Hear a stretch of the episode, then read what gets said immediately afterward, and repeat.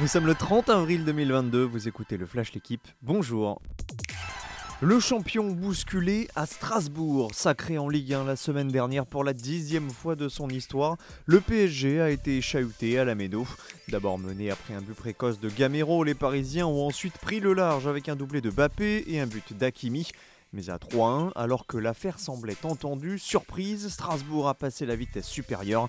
Verratti contre son camp et Cassis dans le temps additionnel permettent aux Alsaciens d'arracher le nul 3 partout. Un point précieux dans la course à l'Europe. Qui du PSG ou de l'OL décrochera son billet pour la finale de la Ligue des Champions féminine? C'est ce soir à 21h que les deux clubs français se retrouvent pour le deuxième acte de ces demi-finales. Lyon part avec un avantage d'un but acquis à l'aller grâce à la victoire 3-2 des Fenotes, mais Paris pourra compter sur le soutien d'un Parc des Princes en effervescence. 37 000 billets ont d'ores et déjà été vendus pour cette affiche de rêve.